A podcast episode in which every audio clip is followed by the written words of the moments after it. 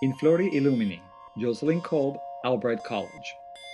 Antes de aventurarse hacia las artes visuales, Jocelyn Kolb era bailarina profesional.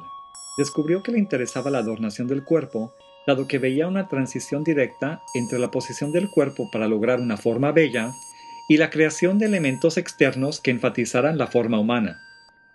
Esta concepción del cuerpo le da vida a los objetos que lo cubren, transformándolos en una extensión del ser viviente.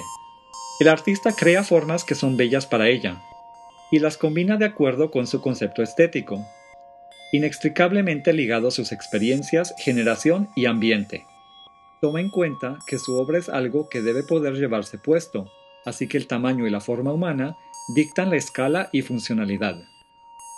Siempre le ha inspirado la organización matemática derivada de las formas naturales. En un principio trabajaba con CAD e impresoras en 3D. Descubrió que el CAD le permitía crear formas a la vez orgánicas y precisas.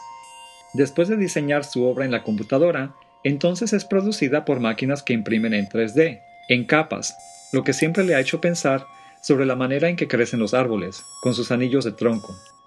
Más recientemente, ha estado interesada en elementos naturales como conchas, telarañas y remolinos, los que combina en formas híbridas.